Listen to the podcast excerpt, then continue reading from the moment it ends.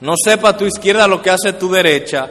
Mateo capítulo 6, del verso 1 al 4. Vamos a leer esos cuatro versos. Guardaos de hacer vuestra justicia delante de los hombres para ser vistos de ellos. De otra manera no tendréis recompensa de vuestro Padre que está en los cielos. Cuando pues des limosna, no hagas tocar trompeta delante de ti, como hacen los hipócritas en las sinagogas y en las calles, para ser alabados por los hombres. De cierto os digo que ya tienen su recompensa. Mas cuando tú des limosna, no sepa tu izquierda lo que hace tu derecha, para que sea tu limosna en secreto y tu Padre que ve en lo secreto te recompensará en público. En lo que hemos visto del Sermón del Monte hasta ahora, se ha hecho muy evidente que el Señor exige de sus seguidores una obediencia interna. Dios pudiéramos decir, tiene unos lentes especiales y que cuando Él enfoque esos lentes, ven el corazón. Tú puedes estar haciendo externamente lo que sea, pero los lentes de Dios siempre están enfocados en el corazón. Y por eso pretender agradar a Dios con lo que hacemos externamente es de poco valor, porque sus ojos miran al corazón. Además, es evidente por lo que hemos estudiado hasta ahora que Jesús aborrece la hipocresía. Cuando externamente se hace una cosa e internamente el corazón no está conectado con eso mismo que se está haciendo. Y quiero que recordemos las palabras del capítulo 5, versículo 20. Porque ese, eh, ustedes saben que estamos estudiando un sermón, el sermón del monte. Y yo diría que ese verso 20 es la enseñanza principal del Sermón del Monte y el resto es un desarrollo de esa enseñanza. Voy a leer 5.20. Porque os digo que si vuestra justicia no fuere mayor que la de los escribas y fariseos, no entraréis en el reino de los cielos. O de otra manera, vuestra justicia tiene que ser mayor que la de los escribas y fariseos. Este versículo es el resumen de la enseñanza o el resumen de la enseñanza principal del Sermón del Monte y desde el versículo 21, que es el que le sigue, hasta el final del capítulo 5, que cubre hasta el último mensaje que dio el pastor Juan José sobre el Sermón del Monte, hemos visto cómo el Señor Jesús toca diversos particulares corrigiendo los errores que los maestros del pueblo habían enseñado sobre diversas cosas. Y encontramos algo común entre todos estos ejemplos que el Señor Jesús dice. Eh, recuérdense que él habló del enojo y de la codicia y, del amor a los enemigos y, y de la honestidad, pero lo común que encontramos es que no, se, no solo se deja de pecar con los hechos, sino que en esencia se deja de pecar con el corazón. No se deja de pecar con los hechos, sino que en esencia se deja de pecar con el corazón. La justicia farisaica se enfocaba en cumplir con los mandamientos de manera visible, cuando al mismo tiempo dejaba el corazón podrido en enojo, en codicia, en mentiras, en amargura y en rencor. Y estamos nosotros, los seres humanos, tan inclinados a ser así, pero Jesús nos sale al frente. En este sermón del monte Jesús nos sale al frente, esa tendencia. Y si hemos sido honestos con nosotros mismos al escuchar sermón tras sermón, exposición tras exposición sobre el sermón del monte, yo creo que ha quedado bastante evidente nuestra necesidad indispensable de un Salvador. Porque cuando nosotros nos examinamos a la luz de las exigencias de Jesús, me parece a mí que ninguno de nosotros queda ni cerca de inocente, porque se peca para Dios con el corazón. Necesitamos su perdón, su lavamiento y una transformación continua en nuestros corazones para nosotros conformarnos más a lo que Él nos pide. Oh Cristo, cuánto necesitamos de ti, cuánto necesitamos el Espíritu Santo. Pero hay otro peligro, además de que en lo externo no nos conforme o, o que nuestro corazón no se conforme a lo que externamente estamos pretendiendo vivir, hay otro peligro, hay otra manera como la corrupción del corazón humano se manifiesta. Nosotros los seres humanos somos una criatura tal que aun cuando nos podamos conformar a lo que Cristo exige de nosotros, corremos el peligro que en esa obediencia entonces buscamos ser alabados o elogiados por los demás debido a que somos obedientes. Y ese error no es menos grave que el otro. El vivir para los hombres también es un gran problema, una tendencia muy común en nosotros los seres humanos. Es común que lo que parecen grandes obras de piedad en realidad son motivadas por un deseo de manifestar nuestras virtudes para ser elogiados o para ser vistos de los hombres.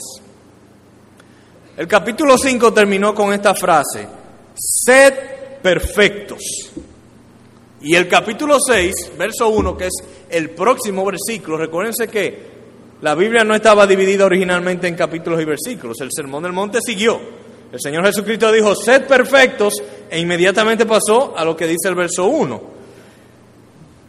Y entonces inicia con una advertencia. Tengan cuidado, a ustedes tratar de ser perfectos y de conformarse, conformarse a estas exigencias que yo le estoy haciendo, tengan cuidado, tengan mucho cuidado, porque pueden estar inclinados a buscar la gloria de los hombres.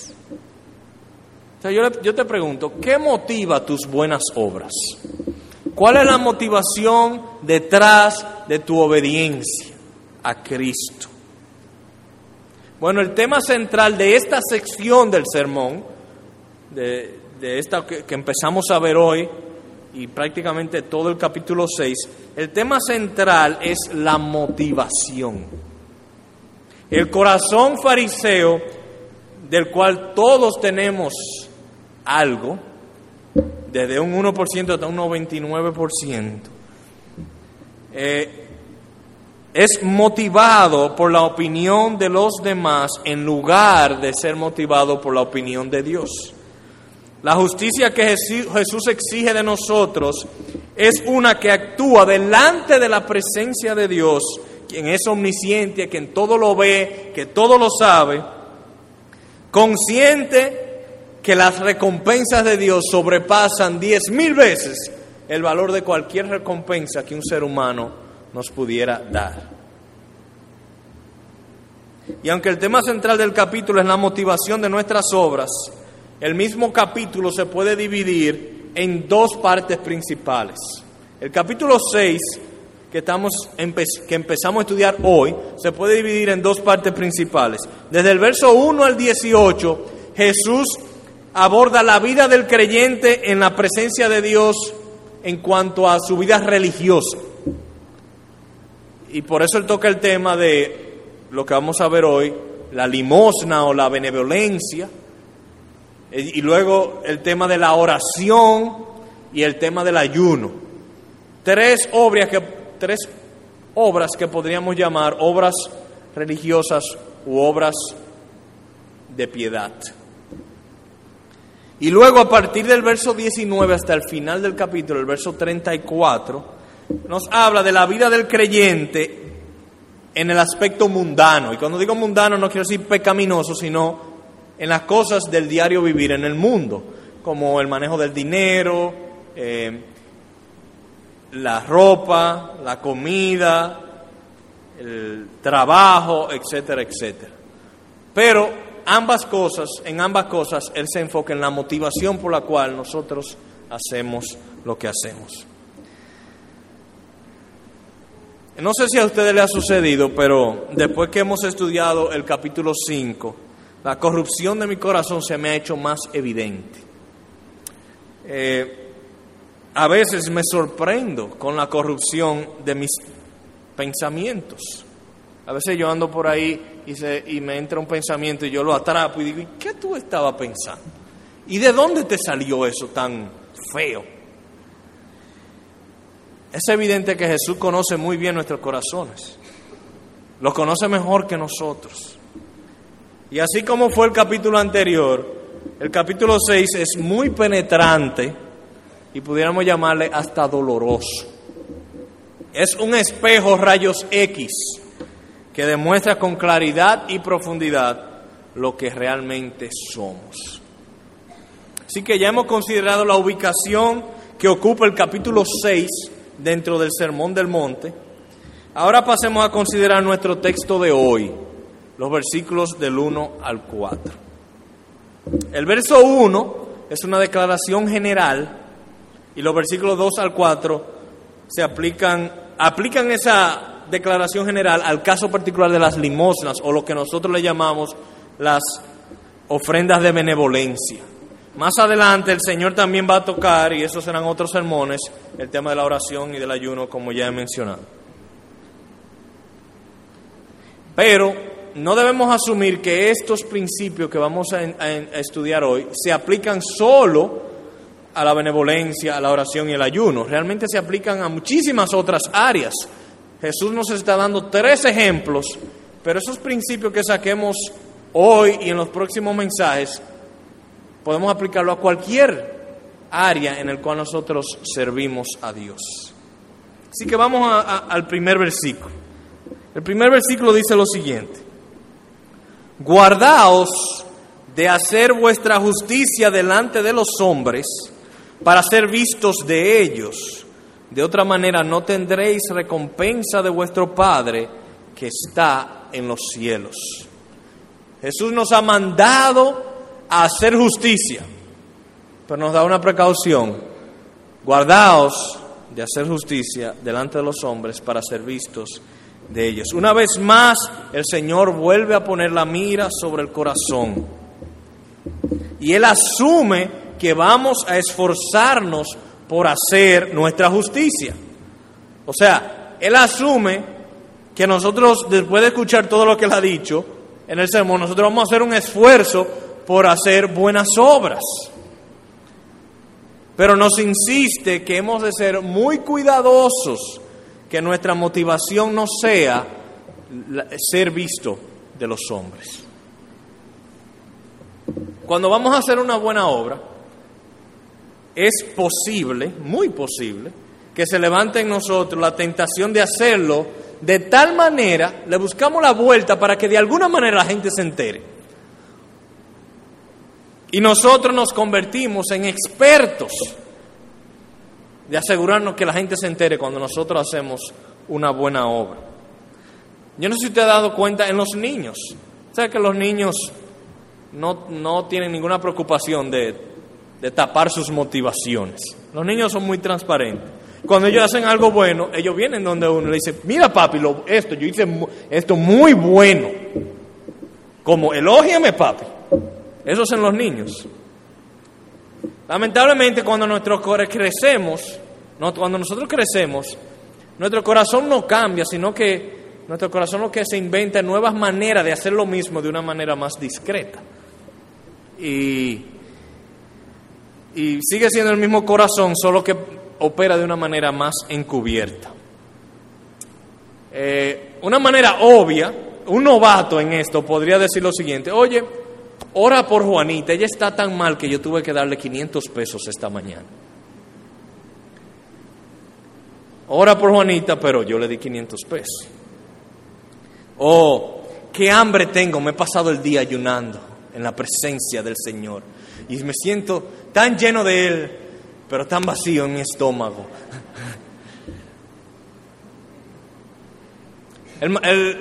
esas son maneras muy obvias de llamar la atención. Pero el doctor Martin Lloyd Jones dice que una vez había una señora que empezó un ministerio. Y ella dijo que ella quería ser como George Mueller.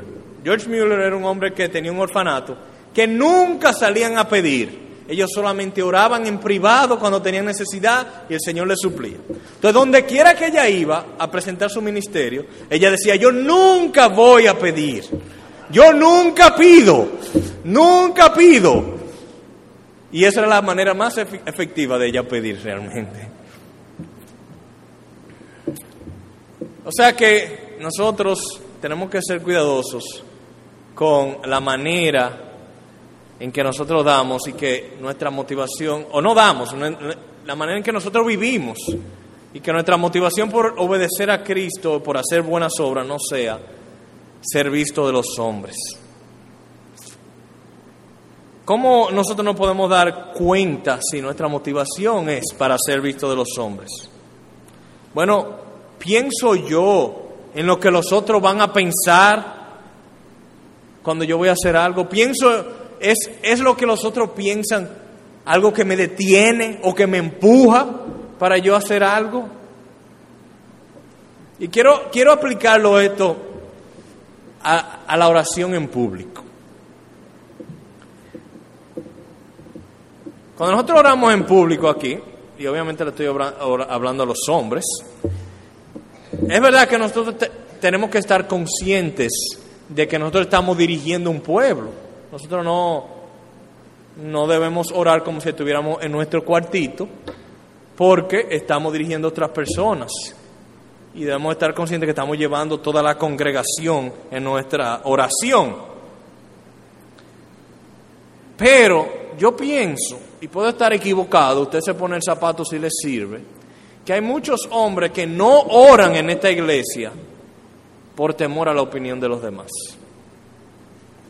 Pienso que puede ser que haya muchos hombres que, que quieren orar, su motivación para orar es ser visto de los demás. Y como, como ellos no se sienten que oran muy bien, por eso no oran en público. Si no es su caso, yo no estoy hablando con usted, o sea que no se ponga bravo conmigo. Eh, Hermano, no quiero cargarte innecesariamente, pero asegúrate que la razón por la cual no oras no sea porque estás atado a la opinión de los demás. No sea que tú le tienes miedo a los comentarios después, pero ese hombre, ese hombre sí repite la palabra Señor, o ese hombre sí ora largo, o ese hombre sí ora corto. Que no sea eso lo que te detenga de orar en público. Oremos a Dios y para Dios. Pero no voy a hablar más de la oración porque ese es otro sermón, ese es del pastor Juan José. Él seguirá hablando sobre eso. En el verso 1, entonces, en esencia, el Señor nos está advirtiendo que no podemos tener las dos cosas. O vivimos para ser estimados por los hombres, o vivimos para ser estimados por Dios. Siempre vamos a tener una motivación para hacer nuestra justicia. Alguna gente muy filosóficas, muy idealistas, pretenden de que uno pudiera hacer algo sin motivación. Pero la realidad es que siempre vamos a tener una motivación para hacer nuestra justicia o nuestras buenas obras.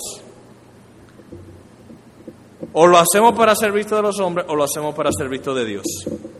Entonces, usted pudiera preguntarse, ¿Y cómo yo puedo vivir y hacer la buena obras de tal manera que no sea para ser visto de los hombres? Porque entonces habría que ser un cristiano encubierto. Entonces Jesús nos está enseñando que debiéramos ser cristianos secretos.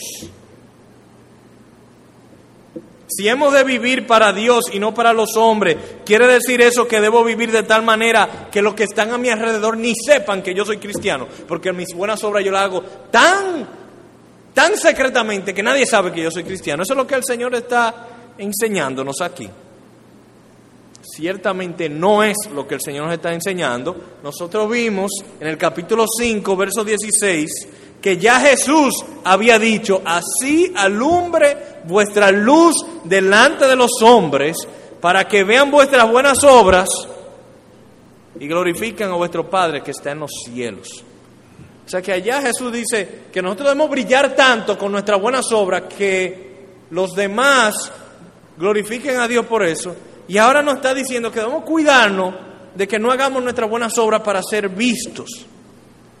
¿Cómo es eso? ¿Cómo pueden existir las dos cosas al mismo tiempo? Estamos hablando que el Señor dijo las dos cosas en el mismo sermón. Bueno, yo creo que la clave está en entender que el creyente es luz. Dice, vuestra luz alumbre, dice en aquel verso. Es imposible que en un lugar oscuro haya luz y que no se note. Pero la, la clave está en la frase, glorifiquen a vuestro Padre. Ustedes saben que en realidad la luz no se ve. La luz es un medio para que nosotros veamos objetos. Pero la luz nunca llama la atención sobre ella misma. La luz llama la atención sobre el objeto que está iluminando. A mí me gusta, por ejemplo, mucho la fotografía, y aunque soy un novato en la fotografía, yo he aprendido un poco de lo importante que, o el efecto tan importante que puede tener la luz sobre un objeto. Uno puede llegar, venir a cierta hora del día a tomar una fotografía y el objeto se ve opaco, se ve poco atractivo. Y en otra hora del día, cuando el ángulo de la luz es diferente y la tonalidad de la luz es diferente, cambia completamente el mismo objeto. Se ve interesante. La luz hace la diferencia de cómo se ve el objeto. El objeto no cambia, pero la luz hace diferencia de cómo se ve. La luz misma es invisible. Uno lo que hace es que le toma la foto al objeto. De manera similar, el creyente es un instrumento por medio del cual el mundo puede ver a Dios. No es que nosotros cambiamos a Dios con nuestras obras, pero nuestras buenas obras pueden ser un medio para que el mundo vea a Dios de manera diferente. Cuando el creyente atesora a Cristo, y vive por fe, Dios es visto de una manera más atractiva e interesante para el mundo. Somos una luz de la tardecita, vamos a decir. Pero la luz nunca llama la atención sobre ella misma, sino sobre el objeto que está iluminando. Entonces lo que el texto que estamos viendo hoy condena es cuando en lugar de la luz ser para que los hombres vean a Dios, actuamos para que los hombres nos vean a nosotros, como si la luz llamara la atención sobre ella misma. El hombre en todo lugar, o sea, en todos los lugares de la tierra, tiene orgullo. Y esa es una tendencia que el hombre tiene. Y nuestra cultura, yo creo que tiene áreas del orgullo relacionada con la opinión de los demás, más complicadas que otras culturas. Yo creo que, que nosotros, por lo menos como dominicanos, somos demasiado influenciados por la opinión de los demás. Yo creo que todos los hombres, pero creo que los dominicanos más todavía. Tenemos una lucha muy fuerte con eso. Entonces, ¿cómo podemos nosotros ser motivados correctamente de tal manera que no sea la opinión de los demás lo que nos mueva, que lo que hagamos no sea para ser visto de los demás, o lo que dejemos de hacer no sea para ser visto de los demás, sino que, es, que hay una motivación más poderosa detrás de todo eso. Bueno, vamos a leer el verso de nuevo, porque el Señor da la respuesta. Dice, guardaos de hacer vuestra justicia delante de los hombres para ser vistos de ellos. De otra manera no tendréis recompensa de vuestro Padre que está en los cielos. La razón que Jesús nos da para no hacer las cosas con la motivación de ser visto de los hombres es porque cuando yo hago eso pierdo algo mucho más valioso. Cuando yo hago mis buenas obras, según Jesús, para ser visto de los hombres, yo estoy perdiendo algo mucho más valioso que la opinión de los hombres. ¿Qué es? ¿Qué es lo que nos dice el texto? Díganme. La recompensa de vuestro Padre que está en los cielos. Lo primero que quiero que notemos es que Jesús le está hablando a creyentes. Él dice, vuestro Padre. O sea que Él nos está hablando a nosotros los creyentes. El sermón del monte prácticamente en su totalidad es un sermón para personas que profesan ser cristianos. Él dice, vuestro Padre. O sea que nos está hablando a nosotros. Y lo que, lo que está implicado por estas palabras es que, aun siendo salvos, podemos perder grandes recompensas de Dios si, si no prestamos atención y aplicamos estas palabras del Señor.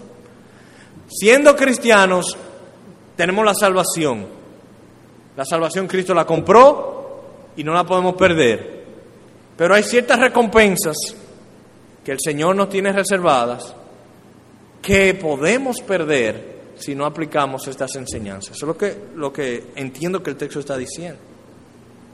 Entonces, la pregunta es, ¿por qué hacer las buenas obras? ¿Por qué darle a los pobres, ayunar, orar? ¿Por qué? ¿Qué dice el texto? ¿Por qué actuar nuestra justicia delante de Dios y no delante de los hombres? Jesús dice que la motivación por la cual debemos hacer nuestras buenas obras de manera discreta, es por causa de la recompensa. Eso es lo que dice el texto.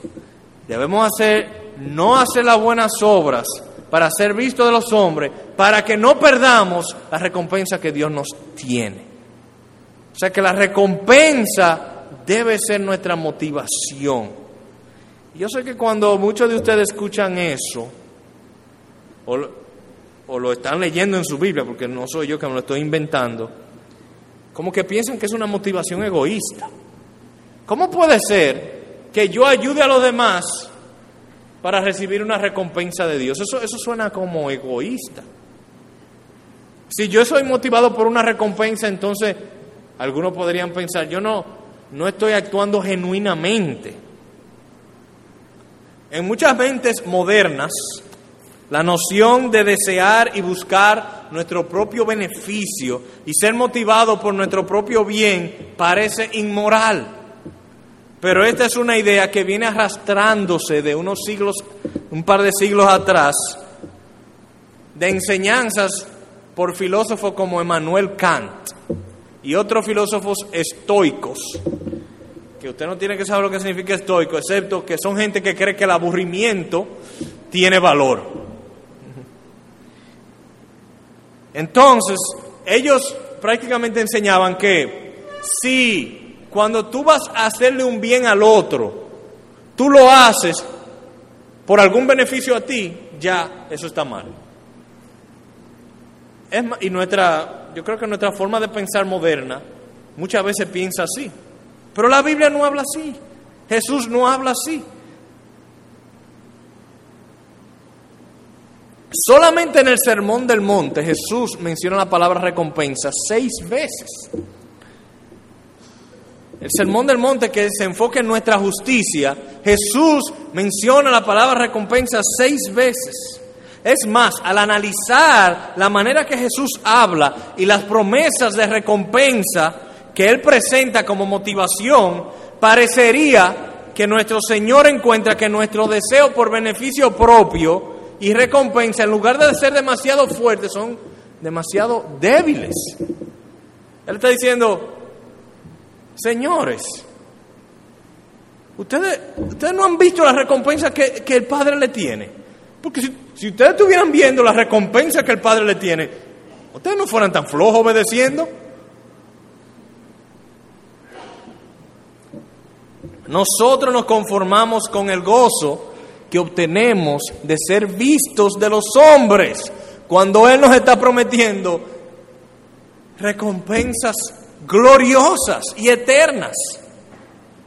Nuestra ambición por obtener el mayor bien posible para nosotros es muy pequeña y débil. Como dice C.S. Lewis, somos como aquellos niños a quienes se les promete un viaje a la playa y se conforman con bañarse en la manguera en el patio. Nos hemos acostumbrado a placeres tan pequeños y tan temporales que hemos perdido la capacidad de desear y disfrutar cosas grandiosas.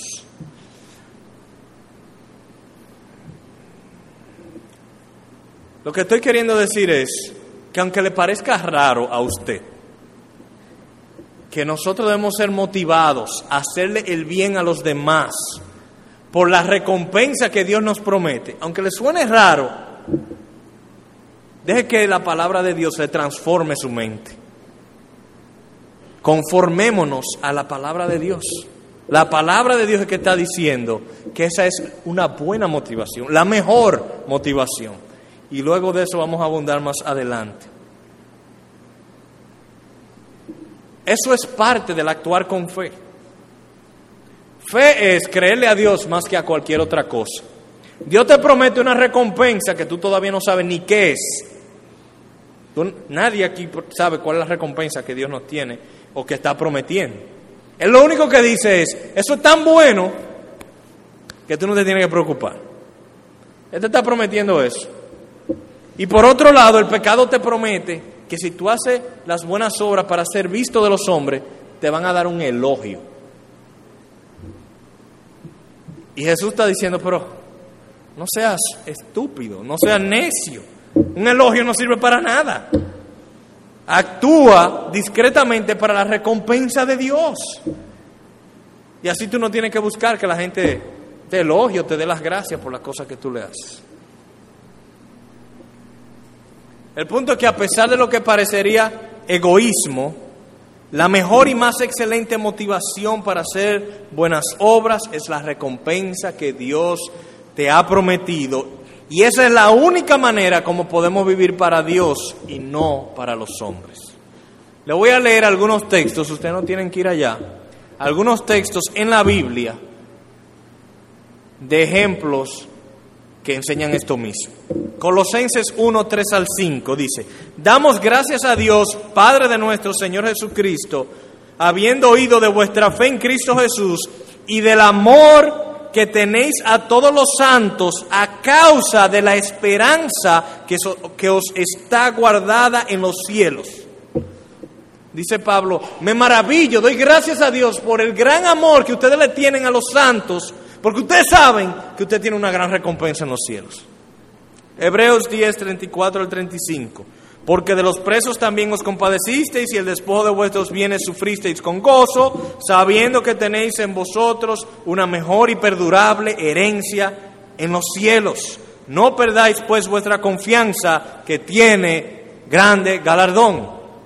El autor de los Hebreos dice, me maravillo de que ustedes sufrieron toda esa pérdida con gozo, sabiendo que tenían una recompensa.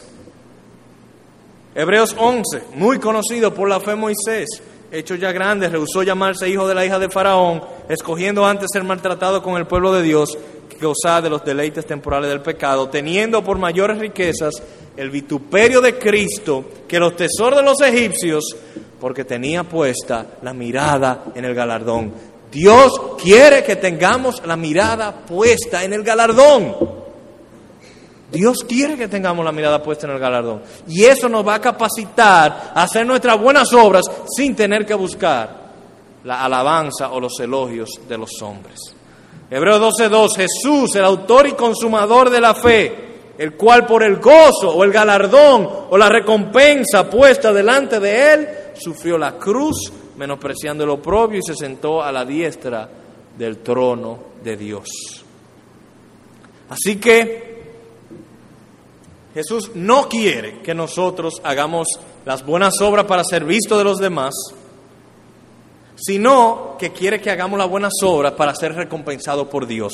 Y esa es la manera como nosotros podemos tener una motivación que le agrade, porque estamos confiando en Él, y al mismo tiempo no está llamando la atención sobre nuestra persona. Ahora vamos a los versículos 2 al 4 que vienen siendo una aplicación de esto que acabamos de ver a la benevolencia, a la limosna. Vamos a leer. Cuando pues des limosna, no hagas tocar trompeta delante de ti, como hacen los hipócritas en las sinagogas y en las calles, para ser alabados por los hombres. De cierto os digo que ya tienen su recompensa. Mas cuando tú des limosna, no sepa tu izquierda lo que hace tu derecha, para que sea tu limosna en secreto y tu Padre que ve en los secretos te recompensará en público. ¿Qué es la limosna?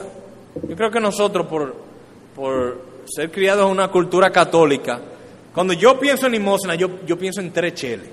Yo no sé si eso le pasa a ustedes. Yo pienso en moneda. Pero limosna básicamente es ofrenda de benevolencia, ofrenda para ayudar al necesitado. Y las escrituras siempre han enfatizado la importancia de ayudar al necesitado. Deuteronomio 15:11 dice, abrirás tu mano a tu hermano, al pobre y al menesteroso en tu tierra. Salmo 41:1, bienaventurado el que piensa en el pobre. Proverbio 19:17, a Jehová presta el que da al pobre. O sea que es importante, es un mandato. Dios requiere de nosotros que seamos benevolentes. La generosidad es parte fundamental del cristianismo. Más bienaventurado es dar que recibir. Uno puede dar dinero, puede dar tiempo, puede dar servicio. Cualquier don o recurso que Dios te haya dado, tú lo puedes emplear para ayudar a aliviar las necesidades de los demás. Y Cristo no quiere que dejes de dar. Él quiere que al dar tu corazón sea recto y actúes con buenas motivaciones. El problema es cuando damos, no para aliviar la necesidad de los demás, principalmente, sino para ser visto de los hombres. Y es una hipocresía porque aparenta que lo estamos haciendo para aliviar la necesidad de los demás cuando en realidad lo estamos haciendo para ser alabado. Ahora, cuando nosotros leemos el texto es interesante porque dice, no hagas tocar trompeta delante de ti. Yo creo que ninguno de ustedes ha hecho eso. Nunca he visto a nadie acercándose a la cajita de atrás. ¡Tú! Voy a dar la ofrenda, miren para acá. Yo nunca he visto eso aquí. Ni creo que lo voy a ver. Entonces tal vez tú dices, este texto no se aplica para mí porque yo no hago eso. Yo nunca lo haría con esa fanfarria. Pero debemos entender que a veces el Señor habla en términos hiperbólicos. Él está enseñando un principio. Eh, el punto es no llamar la atención y como ya hemos visto, no hacerlo por la recompensa que podríamos, podríamos obtener de los hombres, sino hacerlo por la recompensa que Dios nos da. Y si analizamos el dar, para ser alabados por los demás. O sea, si nosotros nos ponemos a analizar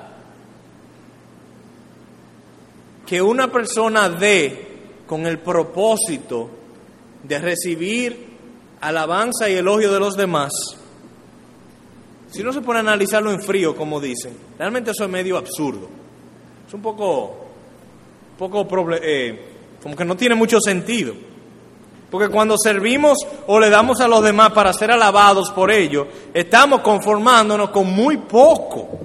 Y no tenemos ni siquiera garantía de que vamos a recibir lo que buscamos. A veces nos ponemos a servir a los demás con la idea de que ellos nos den gracias. No nos dan las gracias y entonces nos ponemos bravos. Entonces, eso, eso como que no, no funciona muy bien. Muchas veces no obtenemos lo que buscamos. ¿Cuántas veces no has ayudado a alguien y nunca te lo agradecen? Nunca te hacen un reconocimiento, nunca ni lo recuerdan.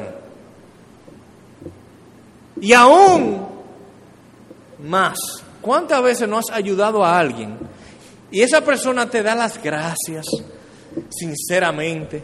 Te lo dice varias veces, te ponen un platico de plata y como quiera tú te sientes vacío.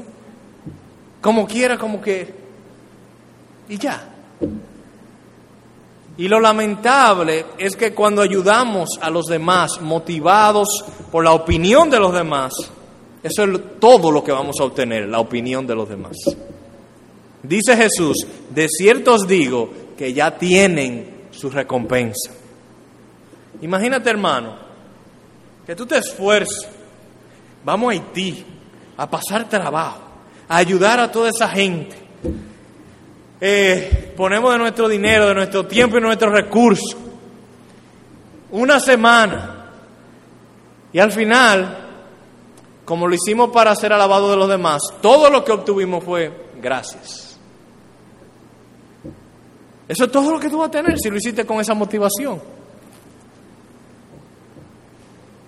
Vivir para ser alabado de los demás es un camino seguro a la frustración. Verso 3. Mas cuando tú des limosna, no sepa tu izquierda lo que hace tu derecha para que sea tu limosna en secreto. No solo debemos cuidarnos de hacer nuestras buenas obras de benevolencia para ser visto de los hombres, sino que esta frase le agrega un elemento adicional, del cual no hemos hablado todavía aún. Dice, no sepa tu izquierda lo que hace tu derecha. Indica que se hace necesario cuidarnos aún de nuestra propia opinión que nosotros debemos cuidarnos aún de hacer nuestras buenas obras para no ser alabados por nosotros mismos. En una ocasión, yo escuché una historia, un pastor estaba contando en un mensaje de, de que había un miembro de la congregación que él tenía un empleo muy bueno y de vez en cuando ese hombre entraba, eh, echaba un cheque en la caja de ofrenda grandísimo. Y el pastor se ponía a averiguar y no coincidía con ninguna bonificación ni nada por el estilo, simplemente que echó ese cheque.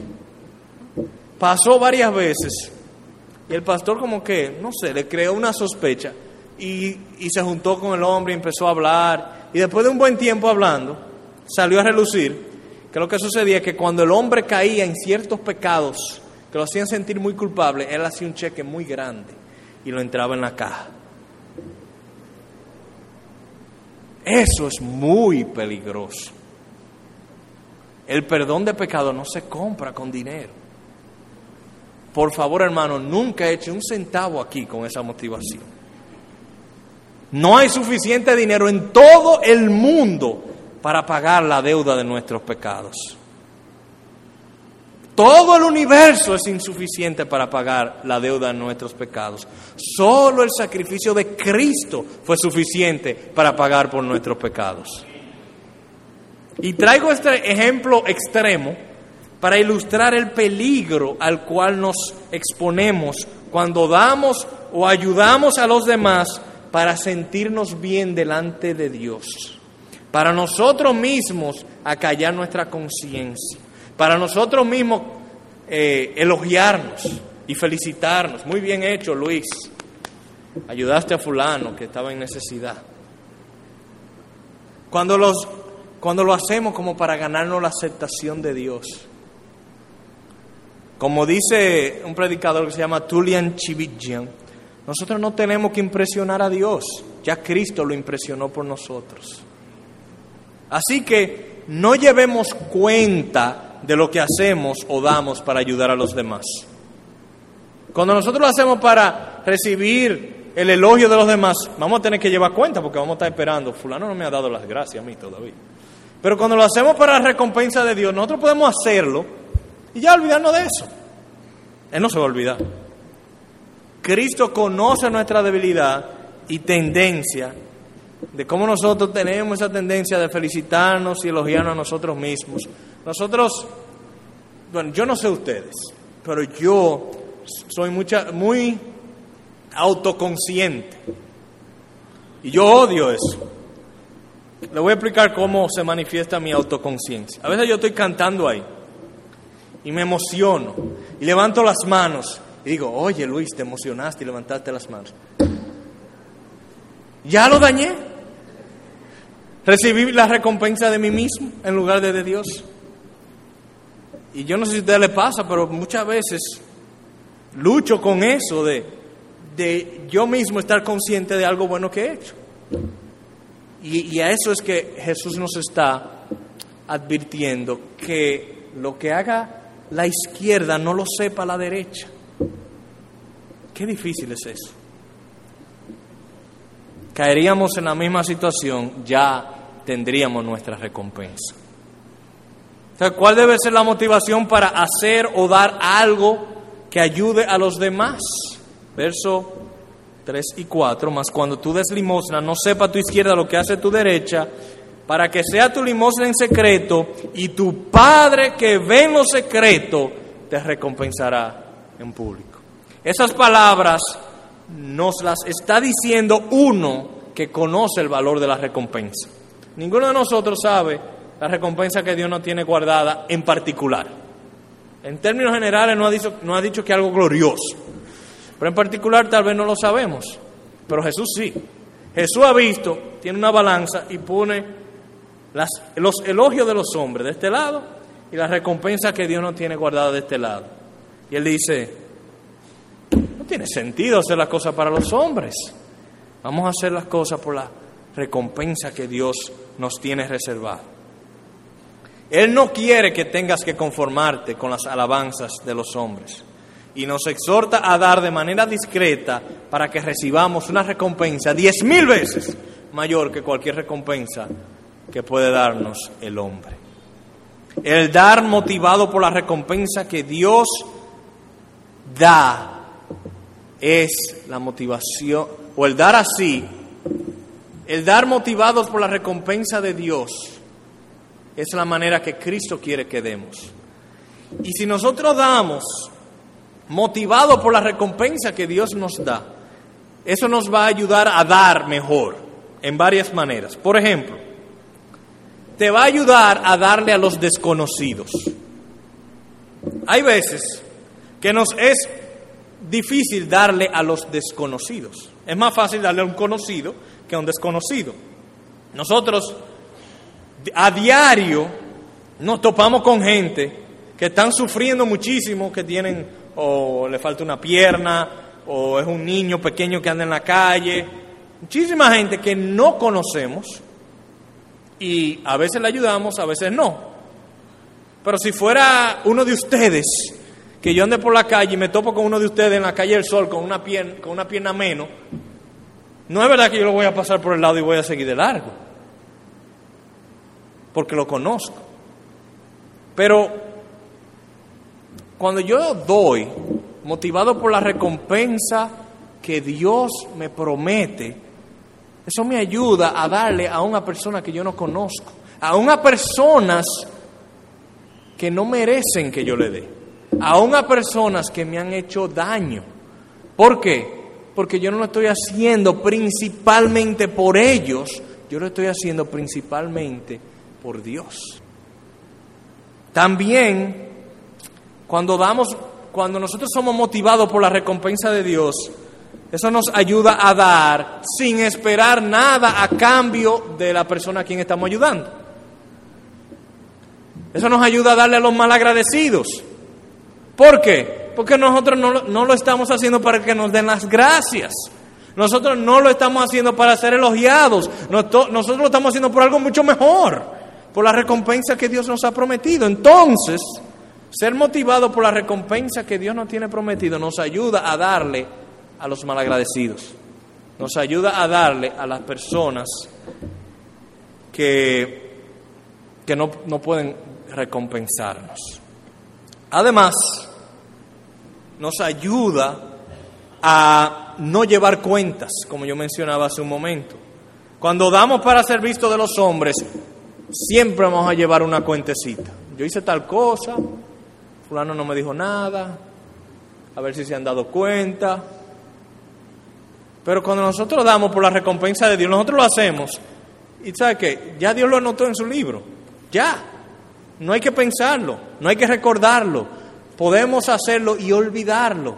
Y va a suceder entonces como le sucedió lo que leemos en Mateo creo que 25, que dice, venid, entrad al reino de mi Padre porque cuando yo estuve preso me visitaron y cuando tuve sed me dieron un vaso de agua, etcétera, etcétera.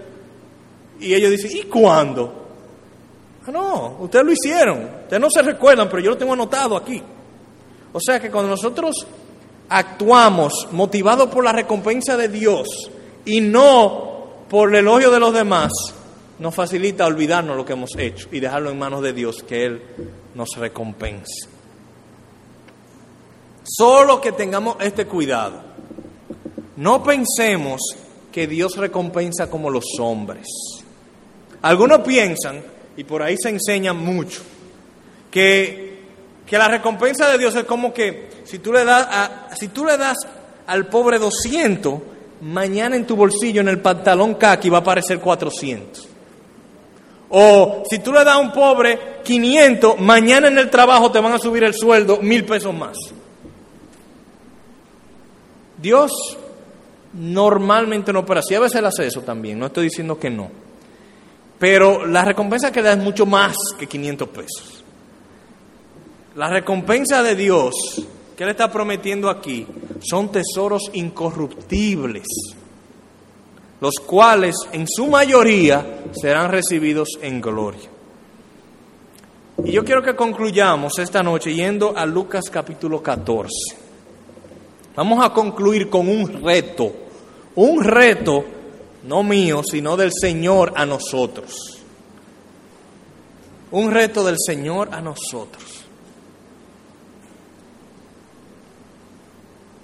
Leamos los versículos 13 y 14. Mas cuando hagas banquete, llama a los pobres, los mancos, los cojos y los ciegos, y serás bienaventurado, serás feliz, porque ellos no te pueden recompensar, pero te será recompensado en la resurrección de los justos. Eso es un reto del Señor. Él está diciendo, cuando tú hagas un banquete, haz eso. Y el reto es que, así como esa cena que a veces hacemos de Navidad, o esa, o esa cena que hacemos cuando viene un invitado distinguido a nuestra casa, nos avisan que el síndico va a visitar nuestra casa. Y arreglamos todo, preparamos todo. El Señor dice, así como tú haces esa cena, un día hazla, pero en lugar de invitar a gente que te puede recompensar, sal por la calle, invita a los pobres, mancos y ciegos, la gente que no puede recompensarte de ninguna manera. Bienaventurado serás, porque te será recompensado en la resurrección de los justos. En el día de la resurrección, cuando veamos nuestra recompensa, vamos a desear haberlo hecho más. Cuando en el día de la resurrección nosotros estemos ahí y Jesús diga, mira, esa es la recompensa por la cena aquella que tú hiciste, tú vas a decir, ah, pero yo debía haber hecho 100 cenas. Hermanos, vivamos para Dios y no para los hombres, sabiendo que del Señor recibiremos la recompensa de la herencia, porque a Cristo el Señor servimos. Tal vez a mí se me ocurre, ahora mismo me vino, tal vez debiéramos hacer un día, en lugar de una cena de Navidad, una cena para estas personas que dice el Señor. Y seremos bienaventurados. Así que en nuestros hogares, y tal vez como iglesia, no sé, es algo que me viene a la mente, hagamos lo que el Señor nos está poniendo aquí.